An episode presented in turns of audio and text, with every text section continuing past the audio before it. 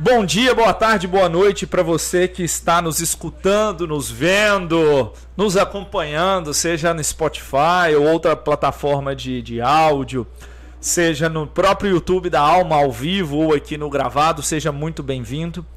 Hoje nós estamos com um convidado especial, Marcos Almada. Seja muito bem-vindo, Marcos. Obrigado, Décio. É um orgulho estar aqui na Alma, no 46 episódio, né? Do Almancast, então é um orgulho para mim saber que tantas pessoas importantes já passaram por aqui e eu modestamente vim dar minha contribuição, humildemente, né? Falar um pouquinho, bater um papo, que isso que eu gosto de fazer, uma prosa, como bom mineiro, a gente gosta de uma boa prosa, né? Isso é muito bom. E você já era um convidado aguardado para a gente falar de inovação, startup e tudo Bacana. mais. Mas vamos começar a sua história lá Bacana. do começo. Da onde veio o Marcos Formou em quê? Como é que ele começou? É interessante, interessante. Eu, eu, eu sou paulistano, nasci em São Paulo. É, então sou paulistano da, da, da nata, da, nasci na Moca, em São Paulo. É, meus avós, por parte materna, são de origem espanhola. Meus pais, então, são de São Paulo. A gente, é, meu pai é militar da aeronáutica. Eu nasci e vivi dentro da base aérea de Cumbica, onde é o aeroporto de Cumbica. Uhum eu montava arapuca para caçar passarinho. Eu sempre conto essa história. E, e, passei minha, minha infância e adolescência toda em São Paulo. E quando fui estudar, optei por estudar na Universidade Federal de Itajubá. É uma, uma referência na parte de engenharia, né? Tá, hoje é uma referência, inclusive, mundial, não só nacional. E fui fazer engenharia mecânica, que meu sonho era trabalhar na indústria automobilística, era meu sonho. Me formei e trabalhei na Volkswagen, trabalhei na engenharia, na ala 17, lá no quilômetro 23,5 da Anchieta, a gente fala, e, e foi um sonho, um grande sonho, uma grande frustração, que eu sonhava em projetar carros. E na verdade a gente só fazia test drive de projetos vindos da Alemanha. E foi uma história bacana, eu tive esse aprendizado muito interessante. E, e por que, que eu quero fazer esse destaque agora? E, e, e um Red Hunter então me caça em São Paulo me convida para um projeto no interior de Minas. Não é do seu tempo, desse de muita gente que está nos assistindo e ouvindo, mas antigamente você não tinha uma, uma, uma um, um, um, Google para você poder buscar e muito menos um Maps para encontrar. Então a gente tinha o guia quatro rodas. Uhum. Eu abri o guia quatro rodas, um mapa literalmente, e vi a cidade de Governador Valadares. Fui convidado para vir para Governador Valadares para um projeto de mineração Uh, aqui nós tínhamos aqui a antiga Metamig, depois Comig e depois Codemig hoje. Era um projeto de, de beneficiamento de minerais industriais. Muito interessante. Valadares é, é uma cidade que tem o maior polo pegmatito. O pegmatito é uma rocha como o ito, como o granito. Né? O pegmatito ele tem quartzo, mica e feldspato. E o granito quartzo, mica e feldspato. Aí Décio, você me pergunta, uai, qual que é a diferença, Marcos, de um para o outro? Quando eles estão na forma de magma e esse, esse magma vai para a natureza, ele encontra aqui na nossa região uhum. uma rocha encaixante, chamada xisto, e quando ele encontra essa rocha encaixante, devido ao seu resfriamento ser diferenciado, ele então se diferencia do granito porque ele tem uma, uma porção muito maior de feldspato. Isso acaba é, exatamente nessa zona de contato entre o xisto e o pegmatito, dependendo do elemento químico, você tem boro, você tem flúor, você vai ter as famosas pedras preciosas. Na cristalização surge, começa o garimpo e tem toda uma história que depois a gente pode contar no nosso bate-papo aqui, falando sobre isso. Por causa do projeto, então, da Metamig e Codemig, é, é, é, Comig, privatizando essa planta, eu fui convidado para vir ser o engenheiro daqui. E tem uma história interessante. Meu primeiro filho, Lucas, era nascido em São Paulo e a Dani nasce aqui.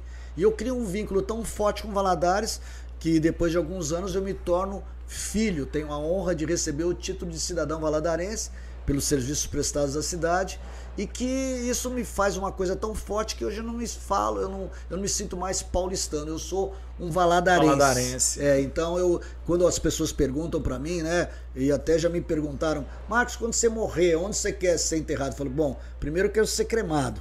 Segundo, que eu quero que as cinzas sejam jogadas de paraglider sobre o Ibituruna, para ficar realmente aqui na terra, né? É para dar trabalho para a família. Para dar trabalho para mim. E eu falei que se alguém for jogar, se não for polvilhando, for derrubar o pote, eu derrubo junto e vai para junto comigo. Mas essa é a minha história, então, minha breve história. Minha formação, sou engenheiro, então de formação. Depois fiz algumas pós-graduações em, em marketing, em finanças, em contábeis, lá em São Paulo mesmo, na Fundação Getúlio Vargas. Quando vim para cá, fiz em direito na, na FAD Vale. É, estou há muitos anos como professor universitário, dei aula na antiga FAGV, que já não existe mais, a Faculdade de Administração, dei aqui também na, na, na Univale como professor, tanto nos cursos de engenharia como administração é, nas cadeiras de empreendedorismo e também na cadeira é, de planejamento estratégico. Quando saí alguns anos, como todo valadarense sai, por sinal, quero mandar um abraço para o pessoal que está é, lá em Danbury, tem a Suzelle, lá tá lá em Danbury, tem a, a, a, Ritinha que trabalhou comigo aqui na Mil Motos também, tá lá em, em, em, lá também nos Estados Unidos, em, em Milford, em New Milford, pessoal prestigiando aqui ao Mancast. Então eu, eu saí também com muito valadarense, saí de Valadares, fiquei alguns anos fora e, e então fui convidado para voltar exatamente com esse intuito, esse amor que eu tenho por Valadares e, e, essa é uma paixão muito grande pela cidade e por tudo que rodeia as pessoas que tem aqui. Eu, eu falo sempre que eu saí de Valadares, mas Valadares não saiu do meu coração, nunca. É, Valadares, Valadares é muito bom por isso. É, nós que estamos aqui, eu sou nascido daqui. Você é valadarense? Sou. Ah, mas eu fiz faculdade fora, então eu também saí, né? Eu fiz em Viçosa. E aí. Ah, você fez Viçosa? Fiz Federal de fez Viçosa. Eu fiz gestão do agronegócio. Olha que legal. Eu, eu Bem tenho, diferente. Tem muita gente ligada a Viçosa é uma referência. É o polo agronegócio. É, nós temos startups que estão hoje vinculadas à Viçosa na área de florestas, agroflorestas. A gente pode falar um pouco sobre isso, é, mas e... Viçosa para mim é um, é um dos orgulhos de Minas Gerais também. A universidade é uma referência nacional. É uma das três melhores do mundo em agronomia. É, em agronomia. Então é um negócio assim. Sensacional. sensacional. Você estudou lá. Estudei lá em Viçosa. Além de ser frio e bonito, né? Não, também. Lá, é, lá é muito bom. e, e, hoje a gente atende cliente lá. Tem, nós temos clientes de consultoria lá. A gente que sai legal, daqui para atender lá. Então legal, é bem legal. Que legal. É, para trabalhar. Então, como valadarense, a gente acha que Valadares, ah, não tem nada, Valadares é uma é cidade verdade. ruim. Só que quando você sai, você assusta. Você fala, gente, Valadares tem tudo e eu não dou valor pela, é verdade. da cidade. É verdade. Então hoje, das 100 maiores franquias do Brasil, 90 já estão aqui. Então não, Olha nós, só. Nós não temos muita opção de. É verdade. Só as coisas novas. É verdade. Tem tudo. E aqui o que abre prospera. É verdade. É um negócio muito diferente isso. É, eu brinco com o pessoal eh, de fora que não conhece tudo. Eu, eu, eu vendo muito Valadares, falo muito de Valadares. E aí eu brinco que aqui nós somos o 51 primeiro estado americano. Então tem que ter visto para poder entrar aqui. Tem. tem. E, e, tudo começa com, com a questão dos americanos vindo para cá atrás é de verdade, pedra, né? É verdade. Tem, tinha, tinha. Eu descobri esses dias que minha mãe contou tinha a extração de mica para mandar para Inglaterra, para os Estados, Estados Unidos. Unidos. Eu, eu, posso te contar isso com eu, detalhes. Na hora que eu falei, que isso? Eu falei, ela, aqui perto de Santo Antônio do Porto tinha, tinha é, multinacional. Legal. Falei, Jesus amado. É legal. Eu, eu me candidatei, agora nós vamos ter, aproveitar e fazer a divulgação, né? Nós vamos ter aqui um evento super importante no dia 26 de novembro, que é o TEDx, TEDx. Governador Valadares, né? É, o TEDx é, é, a TED, né, uma das plataformas mais importantes do mundo, onde nós temos aí vários presidentes americanos, várias.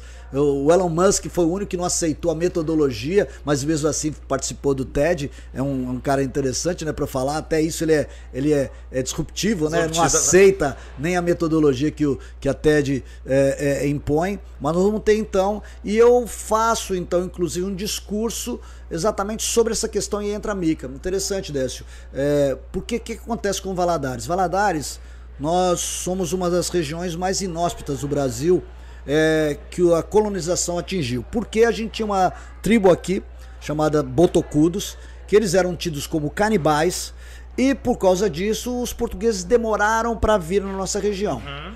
E quem foi o bandeirante designado para vir explorar, fazer as primeiras explorações, foi o Fernão Dias Pais, que é exatamente o, o, o bandeirante é, mais ligado a Minas Gerais. Tanto é que a rodovia que liga hoje São Paulo a Minas é a Fernão Dias, porque foi ele o bandeirante designado, e ele que teve a coragem de vir exatamente à nossa região super interessante porque ele, a nossa região é, era, era já naquela época com muita malária. Uhum. E aí, acometido da malária, na beira do lago da hoje ainda existente já a, a lavra do Cruzeiro da família Neves, né, Douglas Neves, da, do antigo Zé Neves e falecido Zé Neves. Então, à beira da jazida ali, ele, ele encontra umas pedras verdes. Eu te falei que, que aqui a gente tem, tem turmalina, etc. Mas ele achou que tinha chá de esmeraldas.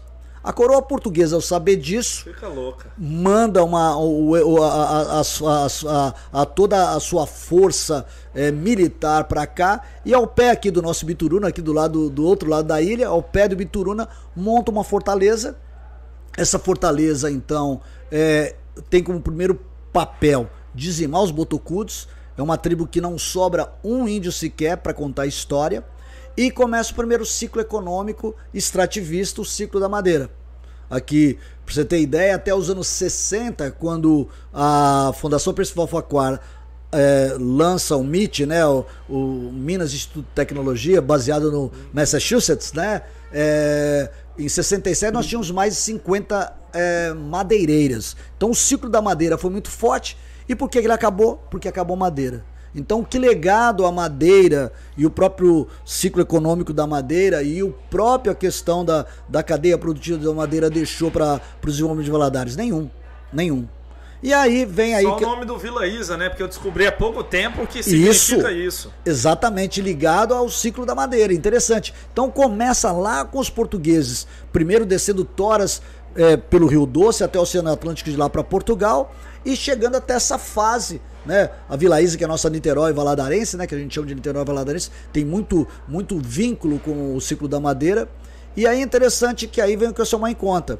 Nos anos 50, esse pegmatito que eu falei que é quartzo, mica e feldspato, tinha mica. E a mica nos anos 50 era um importantíssimo material para a indústria bélica, era um isolante térmico e está o Lucas aqui que também é engenheiro, né? Aí vem a indústria, a indústria dos polímeros, né? Principalmente a indústria de materiais, substitui a mica e a mica deixa de ser também importante. Então, o segundo ciclo econômico de Valadares tem vários galpões, tem aqui o galpão que a gente hoje está estabelecido, o galpão 205, era também primeiramente um, um, um, galpão, uma serraria, e depois se tornou um galpão de classificação de mica, classificação de mica, onde mulheres e crianças colocavam isso nos caixotes, e desses caixotes entravam em, em aviões da Força Aérea Americana, e, da, e daqui de, de, de Valadares iriam, iam direto para os Estados Unidos para abastecer Inglaterra, abastecer a indústria bélica americana. Então, antes de mandar gente para os Estados Unidos, a gente mandava mica. E eu falo isso, a gente cansado de exportar minérios,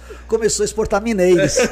Exatamente por causa desse processo que, é, infelizmente, né, o terceiro ciclo econômico, a gente fala o primeiro ciclo da madeira, o segundo da mineração, e o terceiro ciclo, o ciclo dos valadólares. Como eu falei, o pessoal nosso que está lá nos Estados Unidos é, que é guerreiro, né? Que são o, o, o falecido Dr. Emílio Gomes, chamados Brazucas, né? E que tão bravamente vão para os Estados Unidos em busca e que traz riqueza para nossa região. Até hoje, a gente é muito impactado pelos valadólares, né? Principalmente nessa defasagem de 1 para 5, né? Civil, é, agronegócio.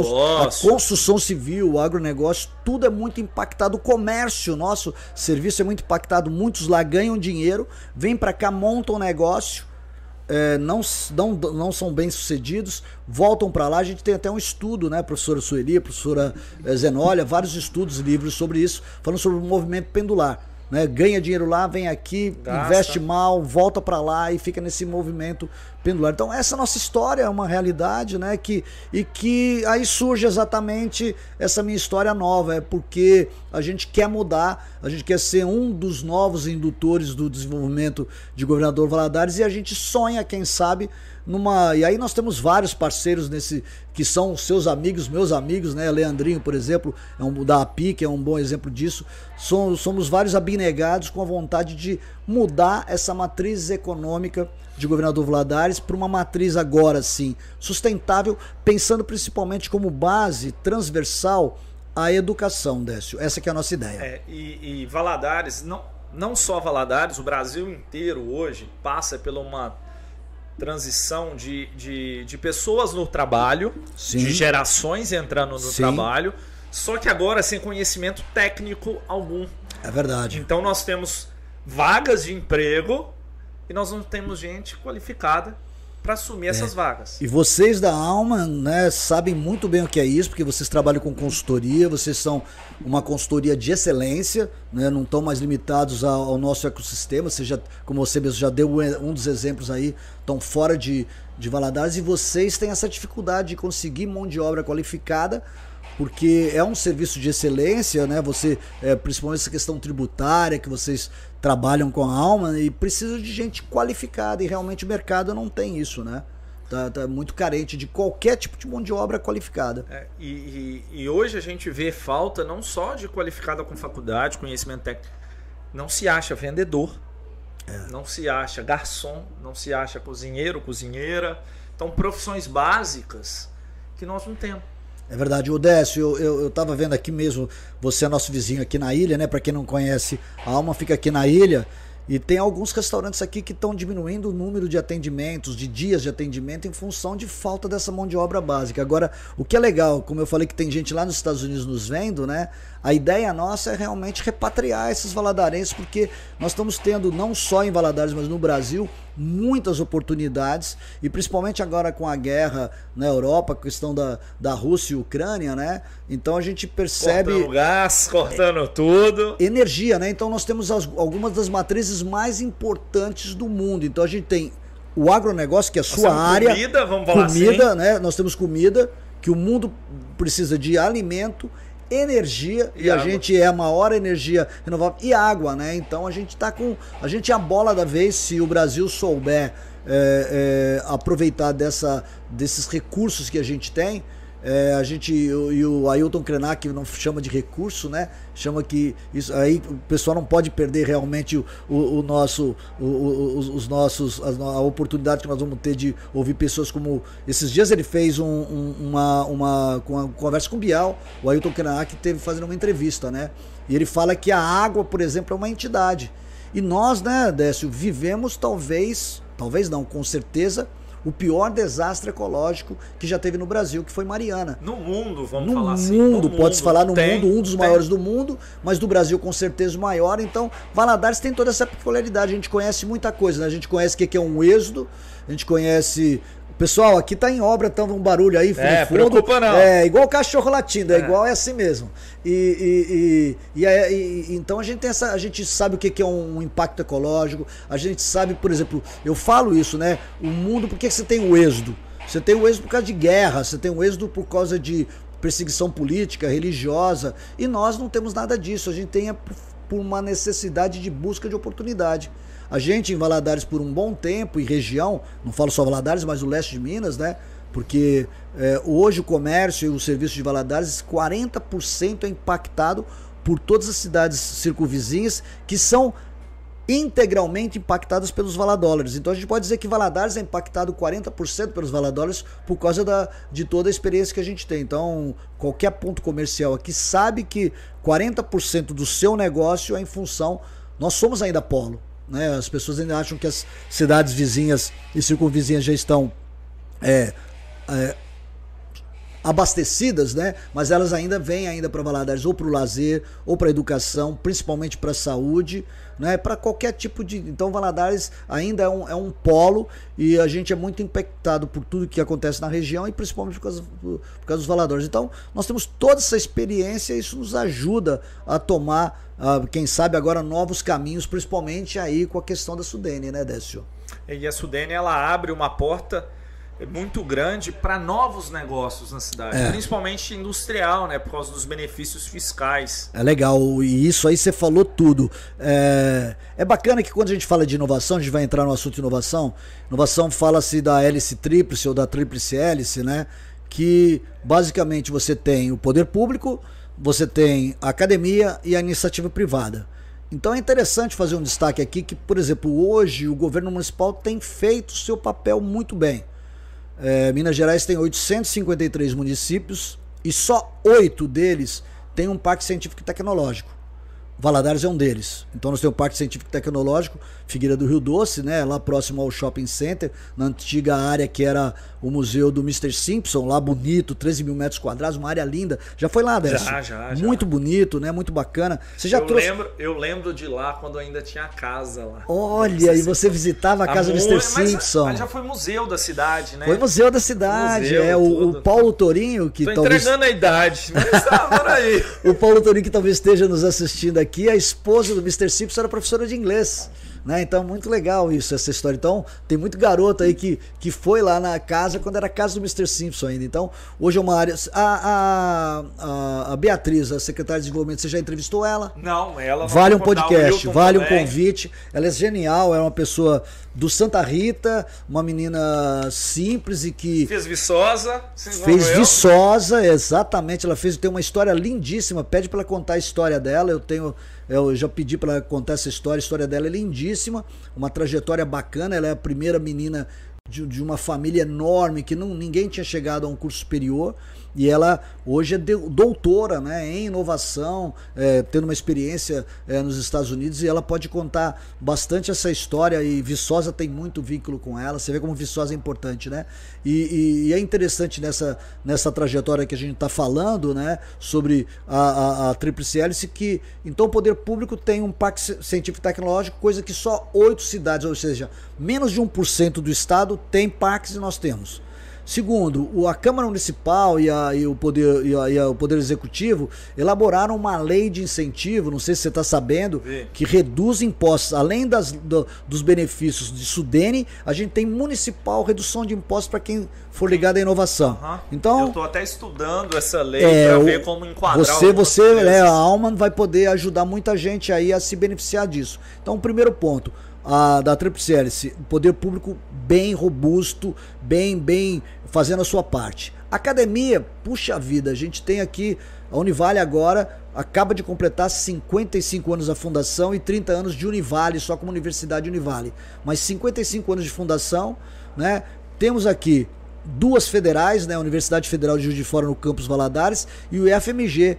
Para quem não sabe, Décio, também vale a pena, depois de uma entrevista com o diretor tal, eles têm, por exemplo, um, um laboratório é, com impressoras 3D, coisas que eles já estão fazendo, por exemplo, próteses para humanos, para pessoas que perderam um membro, né, por exemplo, perder um braço, próteses nessa, nessa impressora 3D, coisa incrível. Então, aqui em Valadares, então o Instituto Federal, a, a Universidade Federal. Temos as escolas privadas, né? E vários outros centros à distância. Então, quer dizer, nós temos uma academia muito robusta para trabalhar na, casa, na parte de pesquisa e desenvolvimento. E a, e a iniciativa privada de Valadares, que é, vai ser muito agora catapultada já é pujante, vai ser muito catapultada com a questão uh, da Sudene. Então a gente acredita que a iniciativa privada vai cumprir o seu papel, além da gente já ter um hub de inovação, que é o nosso hub lá 205, hub de inovação, de negócio e transformação do território, né? E com parceria com talvez hoje a é sem dúvida hoje a maior venture builder da América Latina, que é a FCJ, né? Nossa nossa sócia junto com a Univale lá no na 205 Ventures. É, é, você falou um negócio legal não sei se você sabe, acho que eu nunca te contei essa história, mas já contei para várias pessoas. A Alma, ela é filha da Universidade Federal de Viçosa, porque eu lá em Viçosa eu implantei no meu curso a empresa Júnior.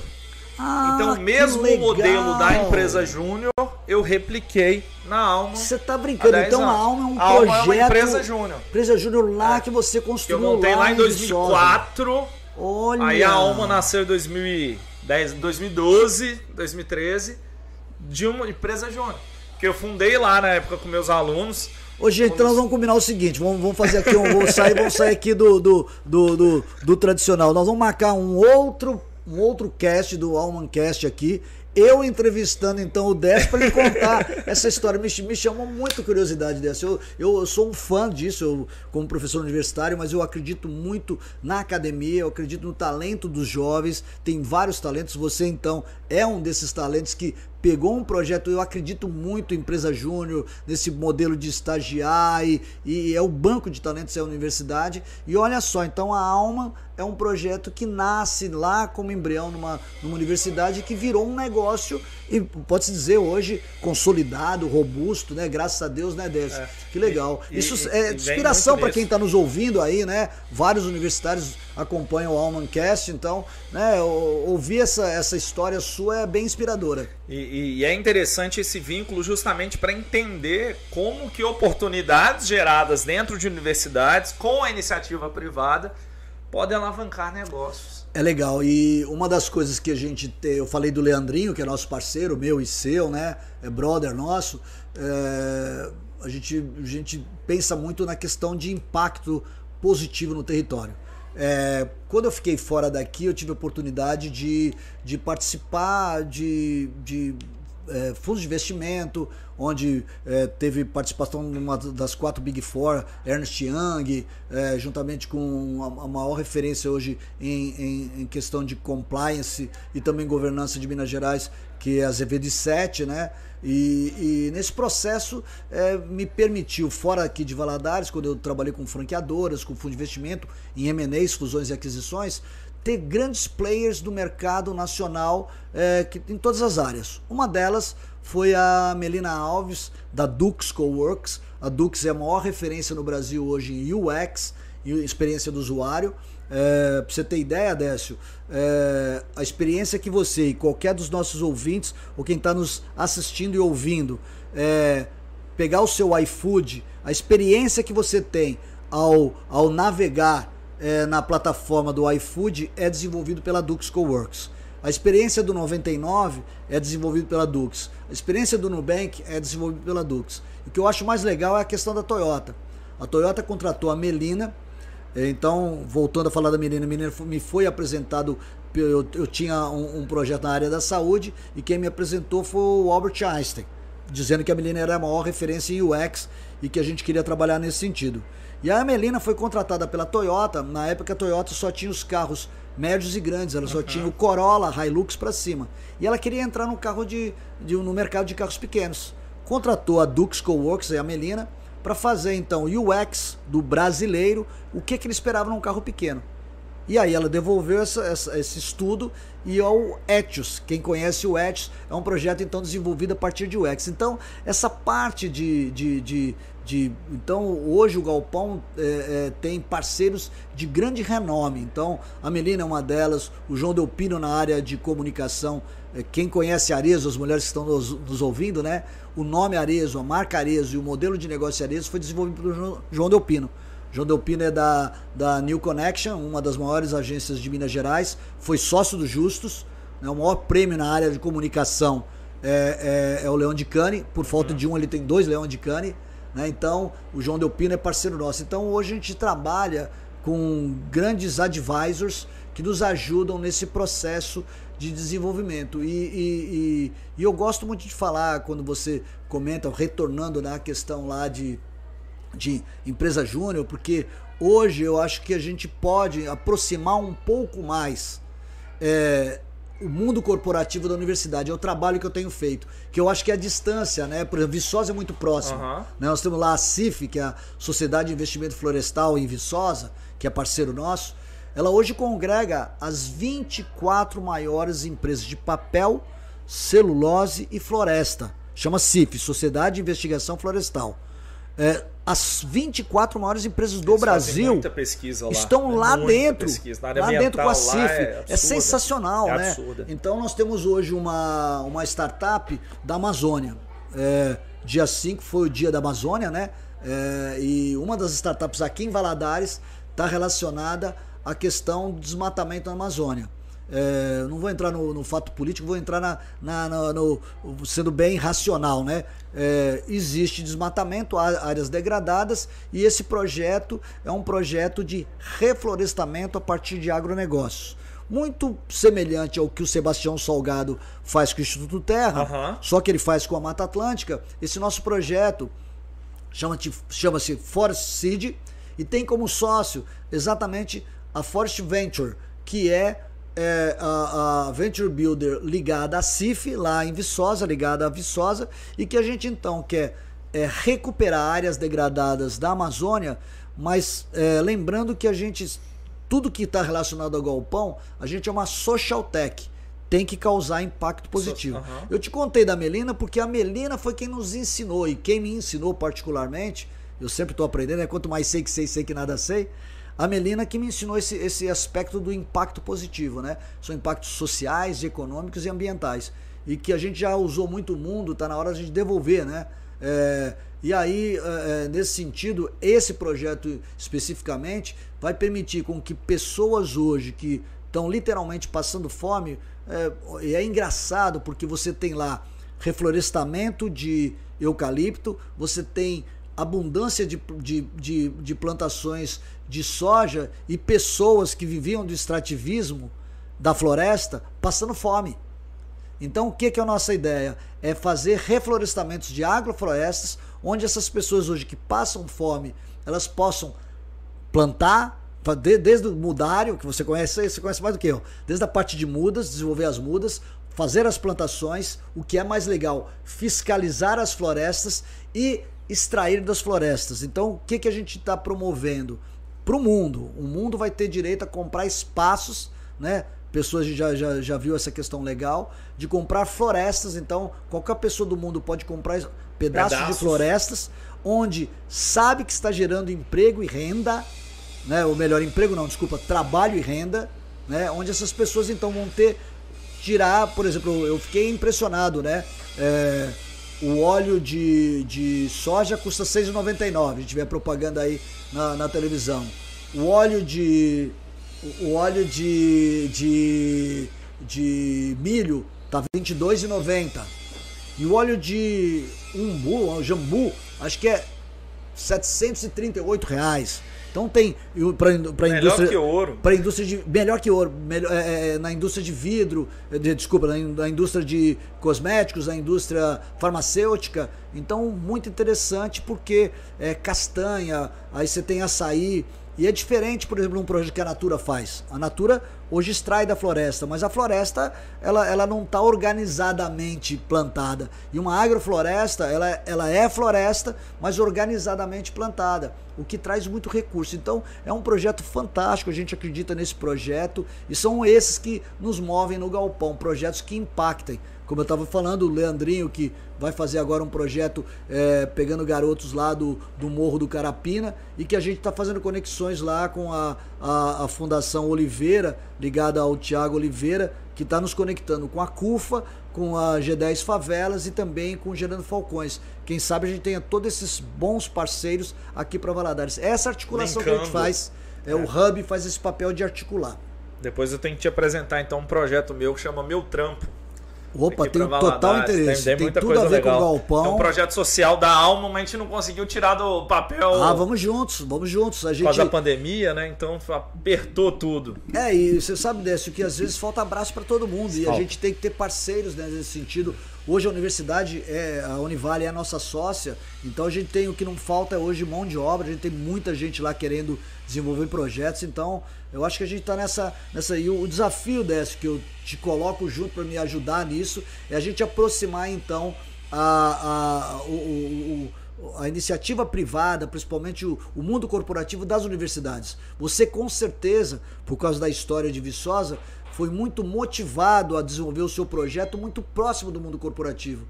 Então a gente sabe hoje, desde o Fernando Henrique já falava isso, pelo Lula e todos os outros governos, mostraram que a pesquisa estava muito longe. Né? O professor está muito preocupado, principalmente federais, né? para fazer uma pontuação e não atender o que realmente o mercado. Então está muito distante. É. Né? Eu tenho, eu tenho. Eu fui professor também da Univale, da FAGV, ah, Unipac e tudo. Então eu tenho uma crítica ao MEC porque as regras. Comenta um pouco aí. As regras da, da, da nota do MEC, vamos falar assim, Sim. não estão muito atreladas ao relacionamento iniciativa privada, geração oh, de emprego. Certo. Está atrelada a conhecimento técnico que não necessariamente é aplicado. Olha só. Olha então só. você tem pontuação, ah, o número de doutores. Está corrobor, corrobor, corroborando né, exatamente é. com isso. E aí, ah, número de artigos científicos e tudo. E projetos práticos? E aplicabilidade? E aplicabilidade, é, né? O que que, como é que o MEC poderia, vamos falar assim, impulsionar isso mais? É verdade. Porque o grande problema nosso, vou falar das universidades públicas por ter legal, estudado legal. lá, é muito longe da realidade. Muito longe. É muito longe da realidade. Longe.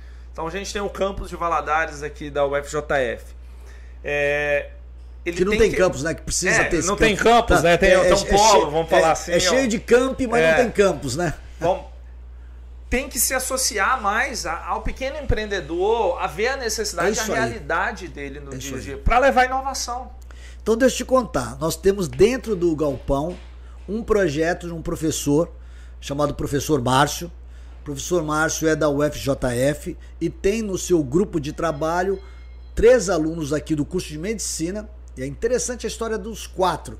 E mais um, um quarto aluno, que na verdade não é aluno, ele já é um engenheiro, está lá na Alemanha, ligado à indústria de medicina. O que, que acontece? O professor Márcio, um menino simples do interior do Rio de Janeiro, estuda numa escola federal, na federal, que é uma referência, como Viçosa é para Minas Gerais, a rural de, e, não é, de, de Seropédica, não sei se já ouviu falar, a, a, rural, a Universidade Rural de Seropédica, uma referência, é, ele estuda biologia lá, e um menino pobre e, e mais talentoso, talentoso, se forma e se candidata para uma das, das dos centros de, de, de pesquisa mais importantes do Brasil, que está ligado à Petrobras, que é lá no Rio de Janeiro, na, na Universidade de Fundão. Se candidata, passa, lá só são engenharias, ele vai passar para o mestrado e tem que continuar vivendo lá em Seropédica porque ele tinha o alojamento. E a grana que dava, que ele tinha, comia coxinha no, no almoço para poder pagar o ônibus e chegar em. Porque ele estava atrás de uma bolsa. Olha só a realidade. Bom, a história, encurtando um pouco a história, você pode chamar um dia o Márcio aqui, também é uma história sensacional. O Márcio, então, é um engenheiro, doutor, ah, desculpa, é um, é, um, é um professor doutor em inteligência artificial na Universidade de San Diego, na Califórnia. Legal. Doutor na Universidade de San Diego da Califórnia em inteligência artificial. É incrível isso. E ele traz para Valadares, olha o que, que é a, a, visão do cara que viveu lá na base, não perde a raiz e tal. E Valadares, para quem não sabe, né, o mundo, é desde a Bíblia, né, a doença mais antiga que, que nós temos é a hanseníase que é esse nome bonito hoje para disfarçar a antiga lepra. Uhum. Porque a lepra alijava as pessoas da sociedade, né? Eu, menino, tinha os leprosários, onde as pessoas ficavam alijadas em função das características físicas, das perdas físicas e tudo mais que acontece. E o professor Márcio então desenvolve, junto com esses garotos do curso de medicina, um aparelho chamado Thermotest, está lá hoje desenvolvido, e é por isso eu estou falando tudo isso por causa de FINEP, de, de investimentos que você está falando aí, e que eu aí que eu começo a ter sonho e acreditar que as coisas estão mudando e podem mudar se a gente atuar, se nós, iniciativa privada, nos metermos um pouquinho mais dentro da faculdade, é isso que a gente fez porque eles não tinham, né? Quando o professor Márcio tentou fazer esse projeto, nem espaço ele tinha lá na Universidade Federal. E aí eles vieram procurar, a gente falou: não, vem aqui no Galpão, vamos dar um espaço, dia, hora, o que vocês quiserem, usa aqui o Galpão. A iniciativa privada. Então o Hub tem esse papel de ajudar. E aí eles desenvolvem um termoteste, que é um aparelho que consegue detectar precocemente doenças neuropatológicas periféricas. Por exemplo, Hanseníase, por exemplo, diabetes. E o que é legal, esse, esse aparelho vai atender uma necessidade dos rincões brasileiros, dos rincões mundiais. Dos, do mundo, só 13 países ainda têm ranceníase. Dos 13, 3 concentram quase 75% da ranceníase do mundo. Adivinha quem são os três? Índia, Índia China. China não, mas você quase acertou. Índia, Brasil e Indonésia. Nossa. Os três concentram 75% da ranceníase no mundo. Nós somos uma região hiperendêmica, Valadares, incrível, né? Nós temos aqui, a questão da residência estuda muito aqui, nós temos vários trabalhos nesse sentido. E o que é legal, a ONU, através da sua agência de saúde, que é a OMS, apregou que até 2030 quer acabar com as doenças tropicais, uma delas é a Hanseníase. Então, esse produto desenvolvido aqui na Universidade Federal de Juiz de Fora, no campus Valadares, por esse professor doutor e alunos do curso de medicina, que, diga de passagem, um deles, valadarense, é, primeiro colocado da turma do Instituto Militar de Engenharia, ganhou o prêmio de viajar ao mundo pilotando navio e abandonou essa carreira militar como oficial militar né, da Marinha para vir estudar medicina, voltar a Valadares estudar medicina. Olha que, que menino que de valor. Chama Marco Túlio. E outros dois, os outros dois jovens, um casal, os dois eram, são engenheiros, Lucas, engenheiros como a gente, engenheiros e da Uzi Minas, um com 10 anos na área de tecnologia, a esposa também da Uzi Minas, os dois abandonam a Uzi Minas e os dois vêm para cá. Então esses três Estudar jovens medicina. fazer medicina, os três estudam medicina, acho que dois estão já no quinto ano e, e a Fê tá no, no quarto ano, e mais esse jovem a lá. A história desse casal eu quero conhecer, porque então, para abandonar é, vamos, uma vamos, carreira. Vamos trazer a Sigma aqui, né? É. Vamos trazer a Sigma pro Márcio e os quatro poderem, é, os três poderem te contar, os quatro juntos contarem a história da Sigma sobre esse projeto que é. Que por sinal nós estamos hoje com esse projeto, fizemos o pitch lá nos Estados Unidos. A gente está tentando, chama Grants, né? Uma das fundações, Fundação Gates, financiar esse projeto para nós. Então. Gates do Bill Gates. Do né, Bill Gates, é, exatamente. É, a Fundação Gates da, da Melinda. Ela, é. fica, ela fica pé da vida, né? A gente tá aqui no ao vivo, eu ia falar puta da vida, mas vou falar pé da vida. ela fica pé da vida quando fala que é do Bill Gates, do é da é Melinda é, Gates e do é Bill Gates. Mas é legal, eles até se separaram agora recentemente e há uma preocupação se eles vão continuar esse projeto, mas diz que vão continuar. É muito legal. Então, é, é, quando a universidade, o que eu quis só reforçar é o seguinte: quando a universidade se aproxima da iniciativa privada, surgem coisas maravilhosas. É o caso desse projeto, é Alma, a alma foi porque se aproximou do mundo privado, você teve esses contatos e, e, e, e a empresa Júnior, o projeto vira realidade. Então, é, vamos estimular, né? Vamos, vamos, vamos nós, empresários, aproximar um pouco mais da universidade. Foi interessante, eu levei o pessoal. É, por exemplo, nós temos aqui uma importante fábrica de bicicletas, né? Não vamos fazer aqui nenhum merchandising, mas tem uma importante fábrica de bicicletas que tem um laboratório bacana 3D que desenvolve seus protótipos nesse então a gente conectou, então o pessoal não sabia que a IFMG tinha esse laboratório e o pessoal da FMG nem sabia que tinha na Alguém iniciativa que... privada. Então eles vão agora fazer uma troca né, de, de, de, de experiências para um ajudar o outro, ajudar um. Então eu acho que está faltando realmente são as conexões e é o que a gente sabe fazer no galpão. Hub é ponte, né? Hub é conexão. A gente falta braço para fazer projetos, mas quando a gente se associa, se une, então eu tenho certeza que o projeto é, de vocês, que é esse projeto que a Alma pensou um dia nesse projeto do trampo, né? É. Como é que chama? Meu trampo. Meu trampo, acho que pode levar lá pra gente, que a gente, a gente vai conseguir braços aí para nos unir, né? Leandrinho e outros mais aí abnegados, nos ajudar o meu trampo virar realmente uma oportunidade social que eu tenho certeza que deve ser muito legal. Com certeza. Como inovar? Vamos voltar no Bacana. Vamos, vamos falar de inovação agora mesmo. Como é que se inova? Puxa vida, eu devia ter te trazido aqui, mas ele não ia ter agenda. Nós trouxemos aqui talvez uma, um dos maiores professores mais respeitados hoje no Brasil. Que eu conheci Marcelo com o Leandrinho Pimenta. lá no Digitalx 2019. Marcelo Pimenta, muito amigo do Leandrinho tal, você conheceu ele. É, ele, ele defende a inovação descomplicada. Porque, pessoal, é muito legal essa pergunta do Décio, muito legal, porque todo mundo associa inovação com tecnologia. E não é. E o professor pega, ele, ele, nós tivemos com ele aqui na parte da manhã um almoço, e depois um almoço, depois com o, a, a, a, parte de, é, de, de, de, coordenação da Univale e à noite com mais de 800 alunos da Univale e de fora. Foi aberto, é, tiveram mais de 800 garotos lá ouvindo o professor Marcelo Pimenta. E o que eu falo, o que inovar? Inovar é você permitir a criatividade. E aí vai minha sugestão, quem não conhece o Murilo Gun, que é um cara super Era agradável. Até foi um foi um, um foi malhação. Cara, é um cara fera humorista, super é. fera, mas que foi para uma das principais universidades do mundo, que é a Singularity da NASA, né? E, e que estimula a criatividade. Murilo Gun né, cita lá é, é, é, o caso que, que, dizem que Albert Einstein falou isso, mas não tem comprovado, mas diz que é, não existe nada mais insano do que você continuar fazendo as coisas do mesmo jeito e querer um resultado diferente. E o Murilo Gun então estimula a criatividade. E o, e o professor é, é, Marcelo Pimenta, ele comprova isso com uma experiência violenta. O Sebrae tem muita coisa ligada a empreendedorismo, muito material que o professor Marcelo Pimenta criou. E por causa dessa ligação dele com o Sebrae, a gente agradece muito o Sebrae que, que viabilizou a vinda dele para cá. Foi um, um dia fantástico. E eu achei assim, eu vou dar para todos vocês dois exemplos legais que ele, que ele demonstrou.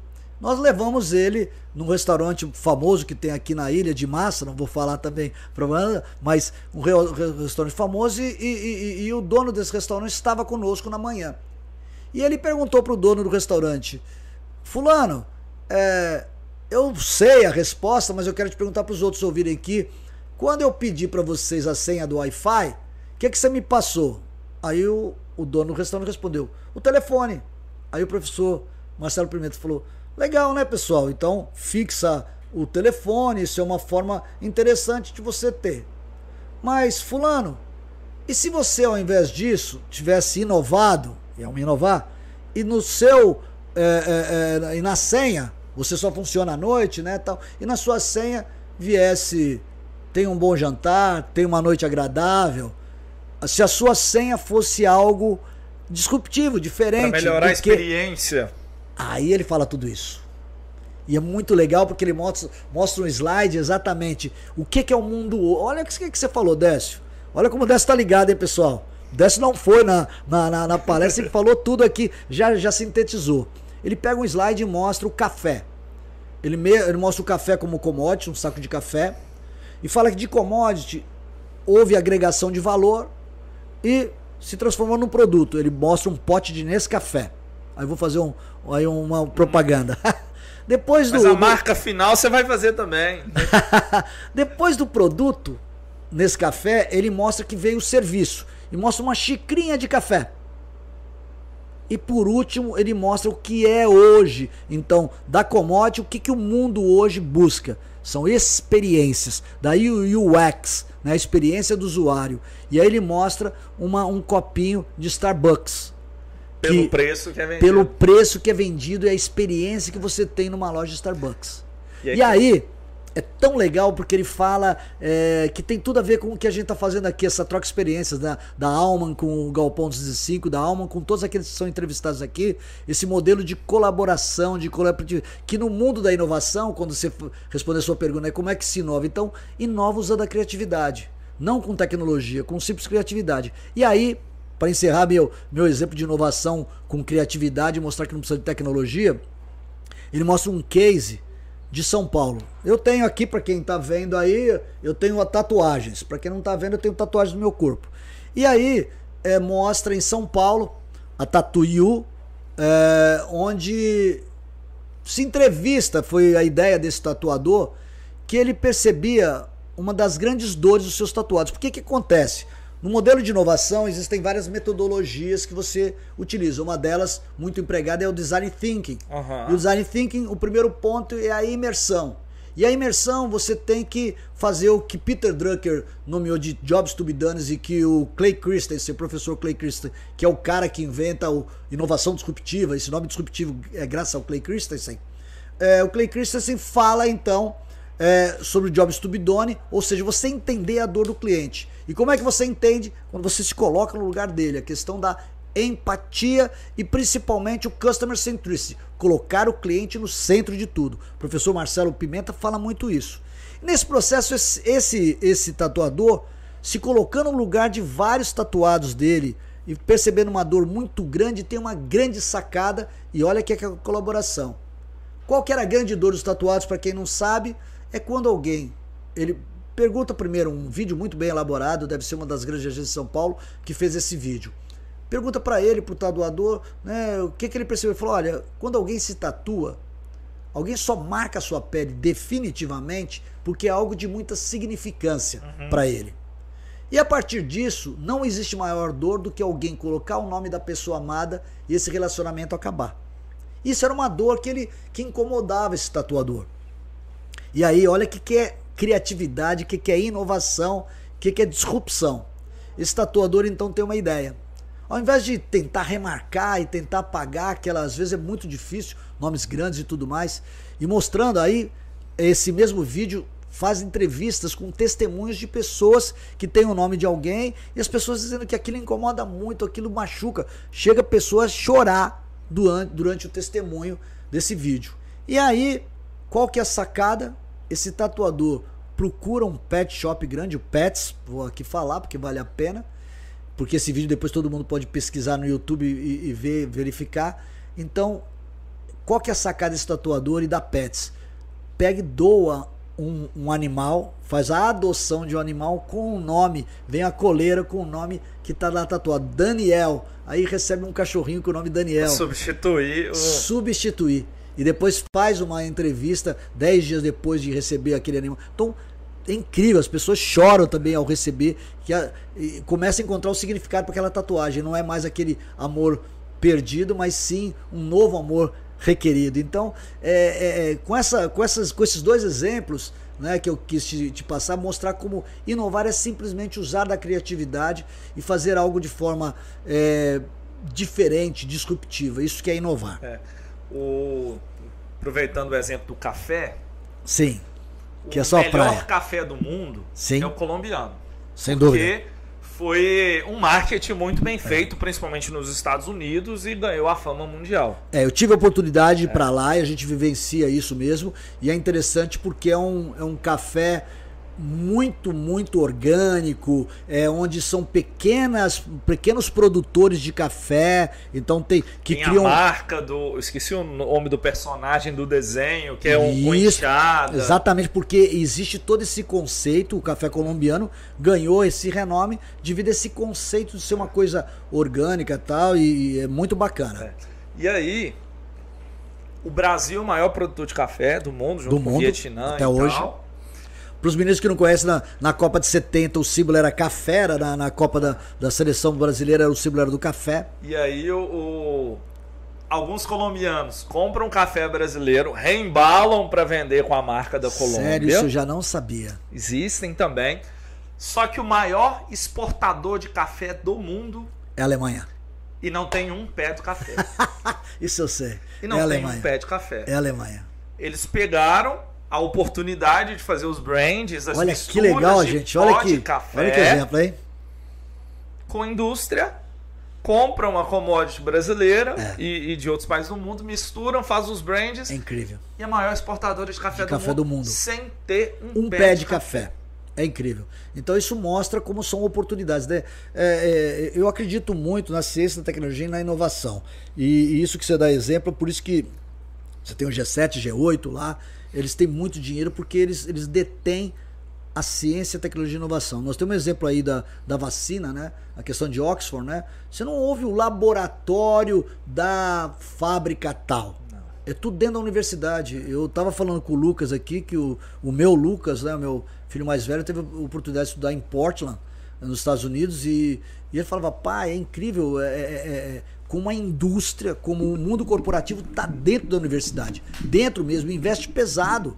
Né? Então, a indústria farmacêutica investe pesado na, na, na, na, na universidade, a indústria automobilística investe pesado na, na universidade. Então, é essa de novo a aproximação que eu falo, que o mundo corporativo tem que chegar na universidade e o pesquisador tem que pesquisar coisas úteis. Eu voltei lá atrás, eu, por exemplo, a FAPEMIG agora soltou um edital de 8 milhões, chamado edital 12 e 13, aproximando, tentando fazer esse processo. É, o que, que a iniciativa privada gostaria que um centro de tecnologia e inovação desenvolvesse para atender uma demanda deles. E a gente teve agora, tá tendo que teve que prorrogar o prazo porque não teve muita demanda. Por quê? Porque a, a universidade está longe do mundo corporativo, o mundo corporativo está longe da universidade. Nós queremos fazer esse hub aí, essa conexão. Tá muito fora. É, eu falei, eu tenho já tem uns três meses que eu chego mais cedo no escritório Sim, para aproveitar ninguém aqui sim. para eu tirar um tempo para ler. Então eu leio aí de meia hora, uma hora todos os dias de manhã. Que legal. E eu tô lendo um livro agora que chama O Impossível. Opa. Muito, muito bom, fantástico. Ele fala muito, muito de criatividade. Porque ele fala muito do modelo mental que a gente trabalha hoje, que é o modelo da escassez. Sim. Que tudo é falta. E ele Sim. mostra o modelo da oportunidade. Olha que em vez bacana. da gente olhar pelo viés de tá muito concorrido de tudo, não, você fala, tem muita oportunidade para eu Que poder bacana, enxergar. que bacana. E, e- e quando a gente vê, por exemplo, na história, no livro conta a história da- do início da Avon. Até contei essa semana pro, pro Lucas, que eu tava lendo, eu falei, Lucas, deixa eu ler isso aqui pra você. Que legal. O, o pessoal da Avon, eles vendiam livros lá nos Estados Unidos Olha. e não estavam vendendo. E aí o, o, o cara foi com um amigo dele, bateu um papo, o cara falou: ah, dá um brinde para as donas de casa comprarem um livro e tal. E ele deu um brinde de perfume. Olha. Ele comprou amostras de perfume para dar brinde junto com o livro. Para vender o livro. Beleza. Funcionou tão bem que as pessoas procuravam ele não para comprar o livro, pra mas para um comprar perfume. o perfume. Ah! E aí ele foi e criou a Avon. Ele viu a oportunidade. disso. Que legal. O mercado de livro tava uma bagunça e tudo mais.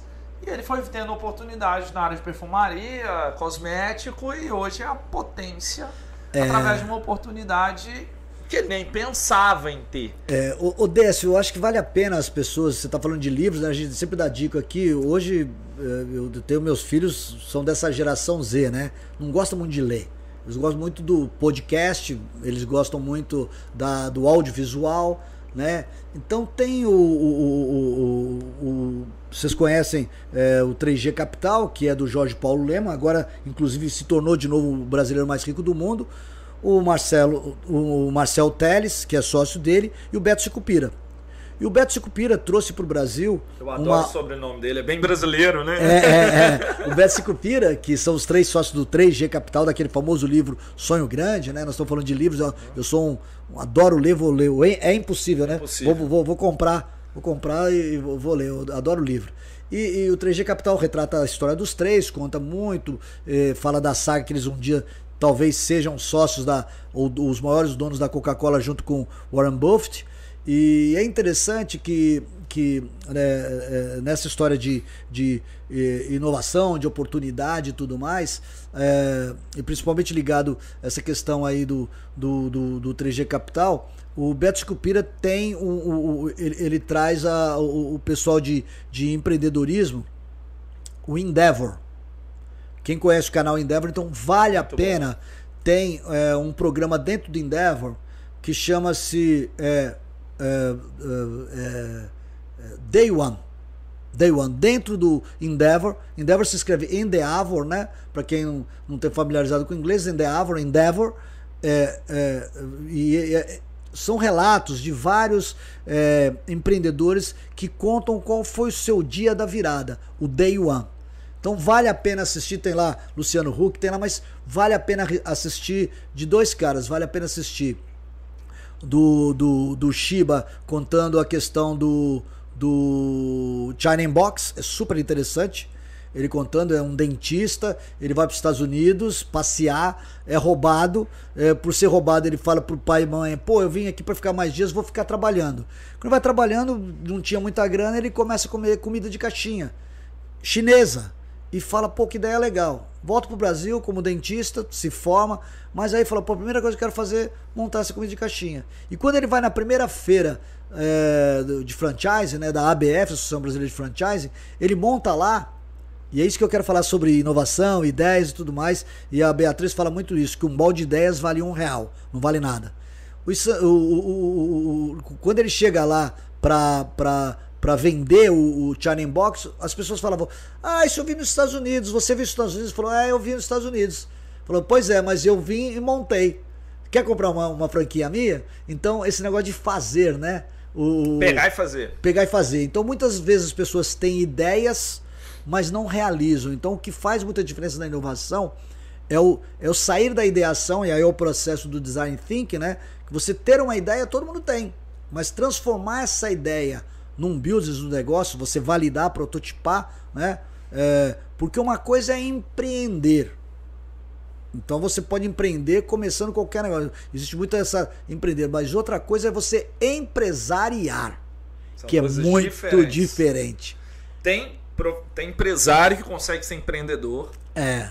Mas nem todo empreendedor é empresário e nem todo empresário é empreendedor. Empreendedor. Porque empreender é comportamento. Né, vê, é comportamento. E o empresariar é você transformar, consolidar. É. Então a Alman, por exemplo, era empresariada por você. Foi empreendida lá no tempo, tempo de faculdade quando você começou. Mas ela hoje é empresariada. Então, esse é outro, é uma tese que eu gosto muito de defender. Eu, como professor, sempre ensino, eu falava empreendedorismo, falava para os alunos: empreender se aprende a, a empreender.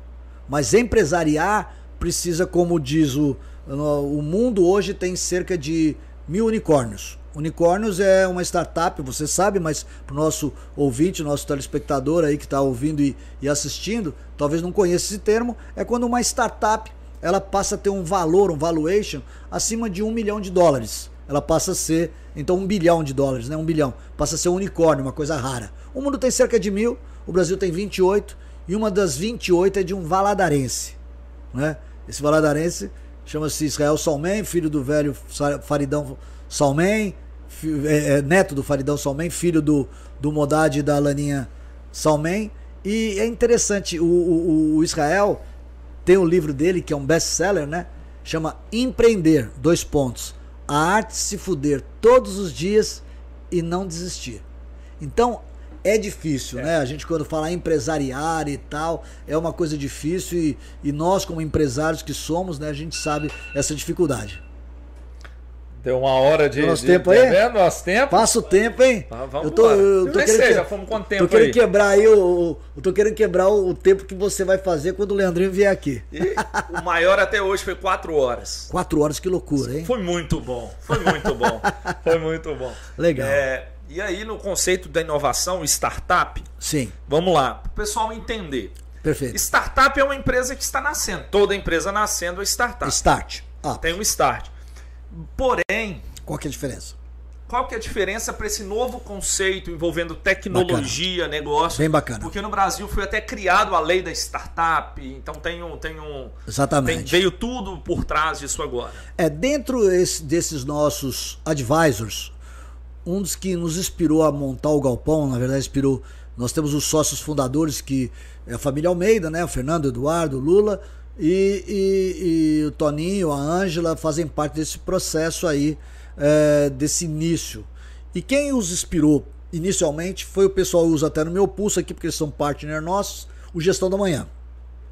Gestão da Manhã é hoje uma empresa, foi um livro, começou com um livro, é, você deve conhecer, mas para o nosso ouvinte que não conhece, é, é, o Salibão e o Magaldi, os dois que fundam. É, e quem é o Salibão? Salibão que fundou a HSM, é cofundador da HSM. A HSM trouxe os maiores speakers do mundo, os maiores gurus que eram conhecidos da área de administração, Peter Drucker, Jack Welch, todos grandes, né? E em 2018, o Salibão e o, e o Magaldi então resolvem escrever um livro, que eles juntam os papers dele e escrevem esse livro Gestão da Manhã. E é legal lá na página 116, 117, 118, ele trata sobre o motor 1 e motor 2 da inovação. Onde ele fala que qualquer organização ela tem que ter o motor 1, então vamos pegar as instituições financeiras. Vou pegar o Itaú como um exemplo. É um banco sólido? Sim. Cresce sempre. Dá lucro todo ano. Vai sobreviver? Não sei.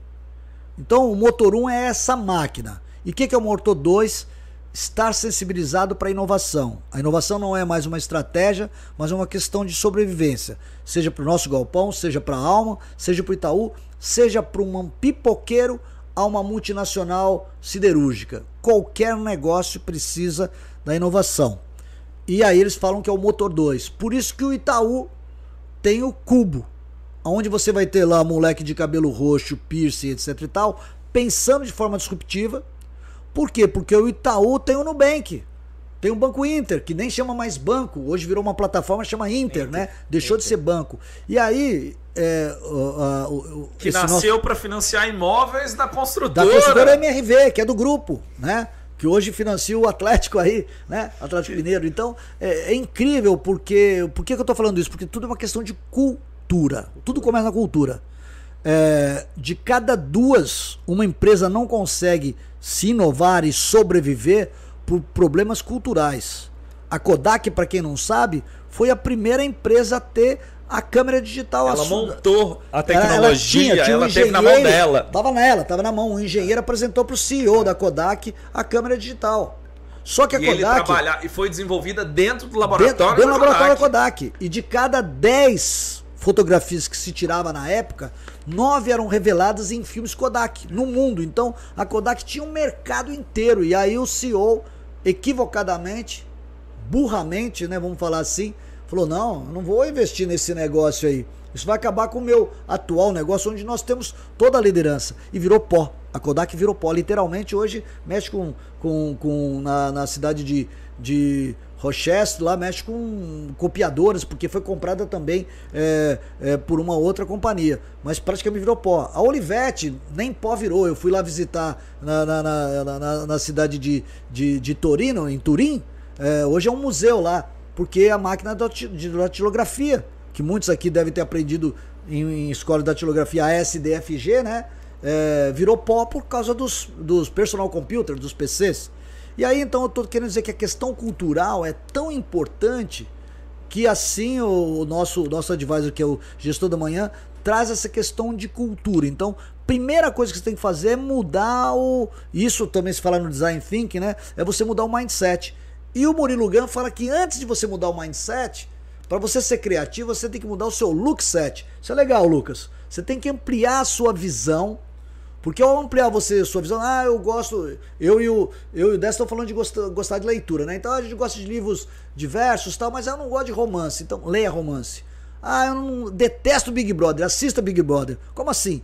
Porque você aumenta o seu repertório. Você sai da sua caixinha. Eu não da gosto do caixa... termo da caixinha, eu não gosto desse tempo. Você sai do seu mundo do que seu você mundo, gosta. Você está é, acostumado é, a. Aí o Murilo Gun fala que é a questão da, da combinatividade, é o termo que ele chama, que é a combinação com a, com a, com a, com a criatividade. Porque o que, que é? Quando você é, é, é colocado sobre, é, sobre a, a, questão de um problema, a solução de um problema, é nesse momento que a combinatividade usa. Você tem um repertório grande e vai te ajudar a ter uma solução diferente, é. criativa para aquele novo problema. Lembra de novo? Para velhos problemas eu não adianta ter as mesmas soluções, tenho que ter novas soluções. Aqui na né? Alma, a gente tem uma prática, o Lucas está aqui para falar corroborar. dela quando a gente veio para essa sede, Sim. eu vim para ela principalmente porque eu queria colocar todo mundo trabalhando na mesma sala. Que e legal. eu consegui. Para quem não conhece, pessoal, na ilha é sensacional, uma antiga, uma antiga, olha o que, que é antiga academia. Antiga academia e o Décio conseguiu enxergar numa antiga academia uma, um, uma consultoria, né? E que é um lugar assim, um espaço fantástico. O banheiro é o melhor banheiro do mundo. É, gigantesco. e aí, aqui o que que eu gosto? De pessoas com opiniões diferentes. Ó, oh, que legal. E todo dia, e todo dia a gente assolta o assunto política na roda. Ó, oh, que legal. Com visões diferentes, só que tem um combinado. O RH não gosta não, porque a gente tem um combinado. Se você dá a sua opinião, você tem que escutar do outro. Ah, então é um negócio legal. muito legal, legal, porque todo mundo respeita, né? E todo mundo é cutucado, tipo, não concordo com a sua opinião, mas eu tenho que escutar para eu entender. Talvez eu possa mudar a minha opinião. Que legal! Ou não. Então é uma prática que eu gosto. Não é Dá simples. convicções, que legal. Não é simples porque ela tem que ser bem trabalhada. É um exercício assim, pessoal muito grande. Mas para as pessoas entenderem, conhecer de coisas novas. Que Pô, legal. é um assunto que eu não domino. Escuta ele. É. Escuta. Hoje a gente estava é, conversando sobre direita e esquerda da Revolução Francesa, comparando com a política brasileira e tudo. Então, Fala, Décio, vocês vão falar isso de um ambiente empresarial? É cultura nova, coisas novas. Que legal. Legal. pra gente abrir a cabeça e, e, observar em aspectos diferentes. Então, Décio, essa questão cultural é tão forte que aí eu vou responder a sua pergunta do startup. Eu viajo, né? Eu vou longe, mas se, se você não. Eu sou prolixo aqui, mas você vai, vai me cortando Preocupa aí. não. Mas a questão da startup, então, o que acontece? Então, o, o, o gestor da manhã hoje defende que qualquer negócio é escalável. E para isso você tem, você tem que seguir uma, um, um roteiro para isso. Mas o que, o que diferencia uma empresa convencional? Vamos pegar uma sapataria ou de uma loja de sapatos para uma startup. Por quê? O negócio, primeira coisa, tem que ser replicável. Uhum. Replicável é você conseguir copiá-lo mais vezes.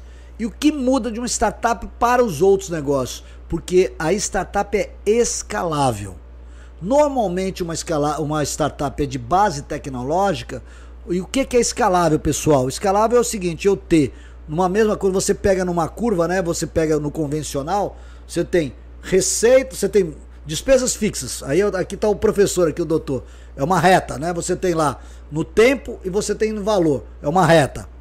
Despesas variáveis. É uma reta também mais inclinada, né? A soma das duas as despesas fixas mais as despesas variáveis, você tem a, o, o custo total, que é o CT. E a receita é uma curva.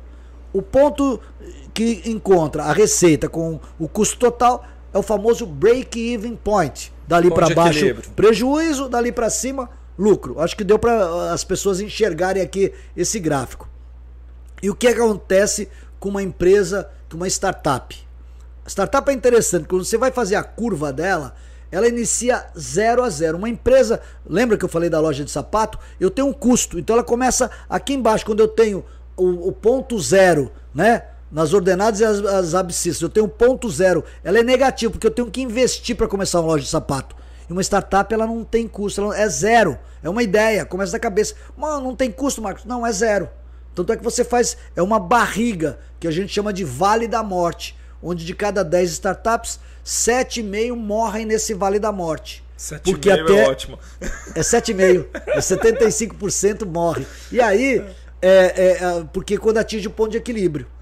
Diferente das outras que vão ser uma reta das convencionais. E o que que muda? É que passado o ponto de equilíbrio, que a gente chama quais são as zonas de ideação, depois vem validação e prototipagem, crescimento e scale up, ou escala, escalabilidade. Então, a startup tem quatro etapas: desde a ideia, que ela não gasta nada, é tempo mesmo. Segundo, validação e prototipação. Isso nas startups é muito importante. Você não coloca nenhum negócio sem validar, porque 38% das startups nascem sem uma. Isso, isso são dados, tá? Pessoal, que eu trago para vocês. É, é, 38% nascem para fazer algo que não o mercado não precisa. Ou seja, lembra daquela fase que eu falei número um da imersão, do Jobs to be done, de colocar no lugar do cliente entender a dor? Criou-se o negócio sem a necessidade de para aquilo. Quando vai validar e prototipar, fala, isso o mercado não quer, eu já tenho uma solução melhor, e aí acaba. 38%. E aí, quando passa da validação, vem para o crescimento, o que, acontece no scale up, que eu falei da diferença de, da sapataria? A sapataria vai continuar, lembra, tendo custo fixo e o custo variável. À medida que eu vendo mais um sapato, eu tenho um custo, porque tem comissão, tem isso, tem aquilo. Eu tenho aquele. No caso das startups, não. Eu vou continuar com uma reta de despesas quase que linear, né? Em crescimento pequeno e a receita crescendo de forma exponencial. É uma curva muito ascendente. Então, usando a engenharia matemática ela é, tende ao infinito, é o limite tendendo ao infinito. Tendendo ao infinito. Então, por exemplo, quando eu, eu tenho o Uber, que é uma plataforma, eu, o meu custo do Uber vai ter lá, eu pago 20% para o motorista, 15%, 28%, porque ela é, ela é variável, né? Eu vou ter esse custo praticamente linear e o aumento eu vou ter zilhões de usuários no mundo. Então eu vou ter uma receita crescente, exponencial, tendendo ao infinito, enquanto que as minhas despesas são praticamente não lineares, mas elas crescem de forma muito mais tímida, o que me dá um aumento de lucratividade muito alto. Tanto é que dizem que uma startup, quando ela. Por que, que é bom investir numa startup? Que do zero a bilhão ao bilhão de reais ela atinge em oito anos. É interessante isso. Então é isso que diferencia uma startup de um, de um negócio convencional. Então alguém fala: "Ah, tem uma pastelaria, vou, ela vai ser é uma startup". Não, a pastelaria ela pode ser até uma franquia no futuro, crescer de forma replicável, mas exponencial não. Não, porque ela vai, porque ela vai ser muito manual, mão de obra tem, intensiva, exatamente. Exatamente. É, é, a prestação de serviço em si também ela é muito difícil de escalar por causa é da verdade. mão de obra. É mais difícil até do que franquia, por exemplo, de serviço é um tipo de franquia muito complexa por causa da mão de obra e qualificação de mão de obra. Tá aí uma coisa legal para então, te falar. Então é um negócio complicado. Na, na, na, experiência da inteligência artificial, é, os Estados Unidos pegou, a universidade fez um estudo sobre as, as profissões. No Brasil existe lá o INSS, tem as profissões regulamentadas e foi a partir dessas profissões regulamentadas nos Estados Unidos que essa universidade fez uma pesquisa e pegou todas as profissões regulamentadas e qual que seria melhor substituir, mais facilmente substituir por robôs, por automação e tudo mais. Era o operador de telemarketing. Então, os operadores de telemarketing estiverem, estiverem nos ouvindo aí, saiba que esse é, é, hoje a profissão com maior risco de ser substituída por uma automação, por uma automatização e nesse sentido. E uma das mais difíceis está ligada à consultoria, mas é até mais longe que isso, é a questão do terapeuta. O terapeuta. Então, um consultor é um terapeuta, é, é. Né? Só que é um terapeuta organizacional. organizacional né? Então, por isso, uma função de um consultor aquele cara que é especialista, muito dificilmente ele vai ser substituído por um robô. Ou eu sou capaz de dizer, jamais vai ser substituído por um robô. Você falou de telemarketing. Hoje o Lucas usa uma plataforma lá que ele dispara todo dia. É? Que é no WhatsApp. Olá. O robozinho conversa aí com quase duas mil pessoas por dia. Só chega pro Lucas na hora que a pessoa responde. Sem a pessoa responder, nem ele nem vê. É. O desafio, o que, por exemplo, eu sou 60 a mais, né?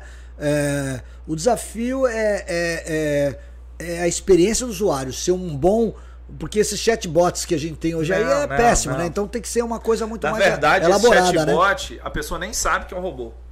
Né? Porque né? ele vai conversando mesmo. É. Então é algo bem. É uma experiência diferente. É verdade. É então verdade. o pessoal vai respondendo ele, acha que foi ele que, é, é que conversou e não, é verdade. e não foi. É isso mesmo. Mas eu acho que está respondido então o que é uma startup para uma empresa convencional, e, né? E, você falou de startup. Hoje, um dos países, se não o, mais, o país que mais investe em startup é muito Israel, pela necessidade de desenvolver. É, o melhor ecossistema do mundo vamos falar, é, bases para sobrevivência, sobrevivência. Porque é uma região extremamente árida, que, que, que, é complexa e politicamente conflituosa, conflituosa militarmente, é. então. Cercada absurda, de árabes ali, né? Absurda. Difícil, absurdo. E é o ecossistema. Tanto é que você tem várias jornadas para lá, né? A FCJ mesmo vai fazer e toda hora tem. É, aqui o Paulo, o Paulo Torinho tem aí Israbras, né? Que é uma, é uma empresa que traz a tecnologia da, de Israel. Vale a pena um dia você entrevistar o Paulo Torinho, é bem interessante. É, é porque hoje é o ecossistema mais robusto em termos de inovação. É, Israel é sensacional em qualquer área, seja saúde, bem-estar, é, entretenimento. Israel é muito robusto. E a base deles é educação. Educação. Educação. A base é, é, o que a gente acredita, né? Aqui é. no Galpão. O, o, em Israel, não sei se as pessoas sabem, com 18 anos, em vez de fazer vestibular, é obrigatório dois anos de, de serviço militar. Todo israelense é obrigado a fazer, homem ou mulher, o que for. Uhum. Após esses dois anos, que ele escolhe a área que ele vai fazer ah, de faculdade ou se desenvolver. E a maioria prefere continuar como militar e tudo isso. Olha que bacana você tem um tempo maior da pessoa escolher a profissão. Que isso eu acho que é um pecado nosso fazer uma adolescente de 17 anos é escolher uma profissão. É verdade. Gente, com 17 anos eu não. É Hoje eu não sei se ainda o que, é que eu vou escolher é. para o futuro, é imagina verdade. com 17 anos. É verdade. Então é, é algo muito complexo. E hoje o, o, o governo, falar de eleição e educação, investe muito pouco na parte técnica por exemplo, cursos técnicos. Eu sei que o Zema está investindo muito agora e, expandindo, mas o governo federal pouco faz. É verdade. Para a gente poder. É, eu, eu fui professor de uma escola técnica, um modelo austríaco, que a gente trouxe aqui para Valadares, que era a Escola Técnica de Formação Gerencial, ETFG do Sebrae. Era um modelo sensacional e eu acredito muito no modelo escola técnica. Agora, o que eu acho, Décio, já que a gente está navegando por essa, surfando essa onda, eu gostaria de, de, citar um livro que eu, que eu sou apaixonado, ele não é muito recente, mas vale a pena buscar, você tem na, nas livrarias aí digitais, que é, é, O Sucesso Está no Equilíbrio. Não sei se você já leu. Não. Ele, ele, ele é, é, é o, o, Sucesso Está no Equilíbrio. Ele, ele, ele é de um, de um, de um. O escritor é um headhunter de experiência, é, chama Robert Wong Robert Wong, ele é chinês de nascença, estudou é, nos Estados Unidos e se naturalizou brasileiro e se tornou um headhunter.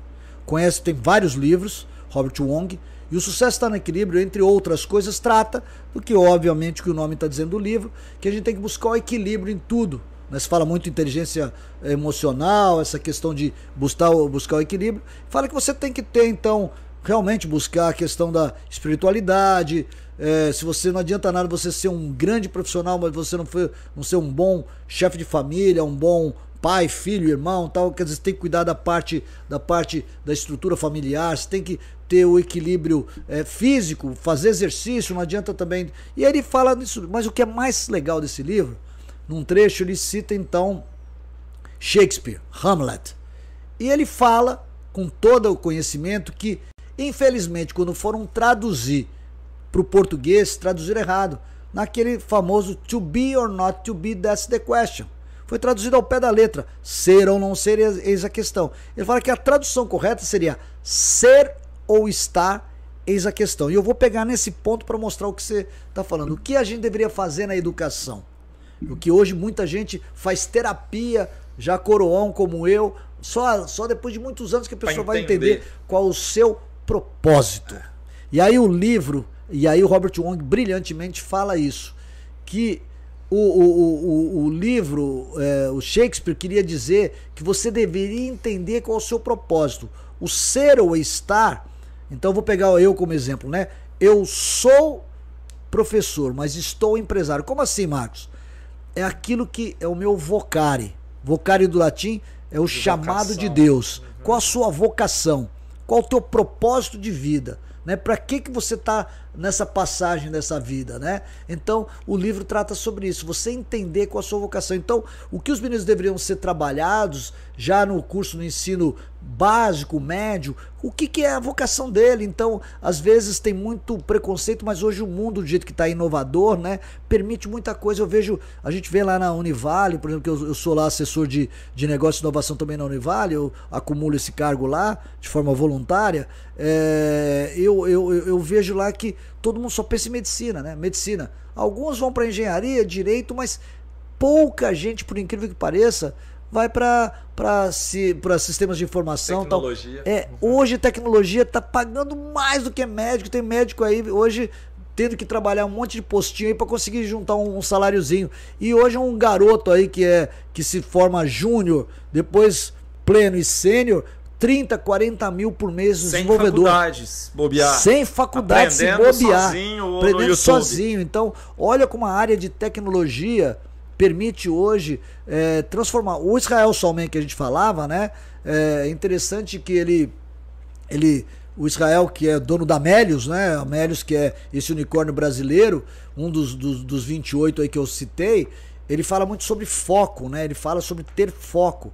E ele comenta, ele tem um, um trabalho lá em São Paulo que é especificamente para negros e pobres. Ele só ele tem uma parceria com a prefeitura de São Paulo e seleciona meninos negros e pobres e a partir disso ele promove para esse menino uma eh, lógico que são meninos talentosos e que é, tem possibilidade de se tornar um desenvolvedor. Então ele mesmo, num processo falando, eu nem consigo é, contratar todos eles, mas eu tenho uma rede de pessoas do bem, meus colegas, que depois é, empregam. E ele conta lá um caso recentemente que uma menina negra e pobre da favela, ela teve acesso em dois meses, muito rapidamente, ela tem condição de se formar júnior e a renda familiar da família dela em São Paulo, onde uma pizza custa 100 reais, era 500 reais. E o resto sabe lá como essa família vivia. E aí essa menina, ela recém forma lá nesse projeto do, do Israel, que dá um computador, dá internet para a menina poder se desenvolver. E aí, a hora que ela conclui esse curso rapidamente, ela já começa ganhando 3.500 reais. E aí ele fala, como isso é transformador lá na casa dela e em, em volta, volta, da casa dela. Em volta da casa dela. E aí, o exemplo que ela se torna para as outras pessoas. Para as outras redor. crianças, outros amigos e tudo mais. Então, isso é, é assim que a CUFA trabalha, é assim que o G10 Favelas trabalha, é assim que Girando Falcões trabalha e é assim que o Galpão aqui é. quer trabalhar, transformar um o território. Exemplo, só comparando, Sim. é a mesma coisa de um menino pobre da favela que se torna jogador de futebol Sim. e de sucesso e ele transforma, porque Sim. todo mundo está vivendo ao redor. Só que aí nós estamos falando de algo que dá para escalar. Jogador de futebol não escala. É, é talento, dom, treinamento. Educação. Educação de novo, falou junto. Exatamente.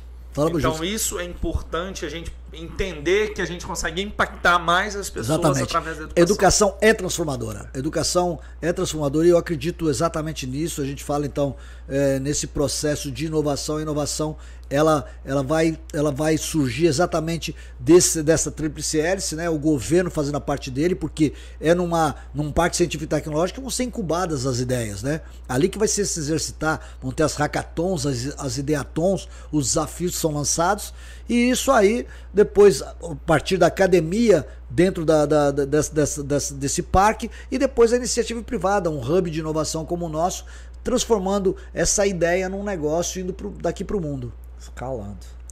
Que papo bom. Eu nem sei quanto tempo já deu. Estouramos já aí. uma hora e lá. Aí eu Pô, é legal, Muito bacana. obrigado por bacana participar. Um Vou prazer. chamar mais vezes, porque nós Vai ser um temos muito assunto. Vai ser, vai ser Senão um quem tá vendo ao vivo vai matar a gente.